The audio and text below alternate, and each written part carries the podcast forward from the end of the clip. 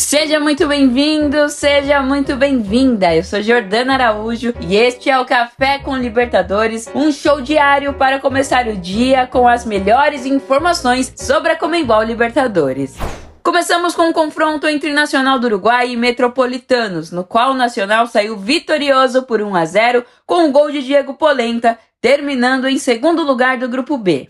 Pelo mesmo grupo, o Internacional goleou o Independiente Medellín em casa por 3 a 1, com dois gols de Luiz Adriano e outro de Maurício. Dessa forma, a equipe brasileira também se classificou para a próxima fase, terminando a fase de grupos invicta pela quarta vez na Comembol Libertadores. A informação importante, hein? Em duas das três ocasiões em que isso aconteceu, o Internacional foi campeão do torneio em 2006 e 2010.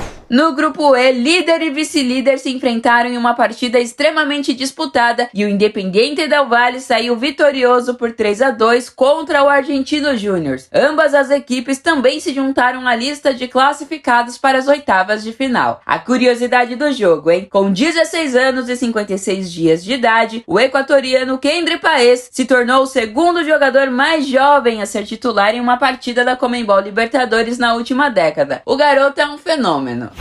Também pelo grupo E, o Corinthians não conseguiu avançar, mesmo vencendo o Liverpool do Uruguai por 3 a 0. No entanto, a equipe paulista se classificou para o playoff das oitavas de final da Comembol Sul-Americana e ainda tem chances de continuar na disputa internacional. O Corinthians não marcava pelo menos três gols como mandante na Comembol Libertadores desde uma vitória por 6 a 0 contra o Cobressal na fase de grupos da edição de 2016. E para encerrar, temos os jogos e a chuva de gols do Grupo A. O Racing venceu no Blense em casa por 4 a 0 com gols de Rojas, Rauch, Moreno e Piovi. No outro jogo do grupo, o atual campeão Flamengo também terminou com o mesmo resultado diante do Alcas. Dessa forma, a academia se classificou como líder do grupo com 13 pontos, seguido pela equipe carioca com 11 pontos.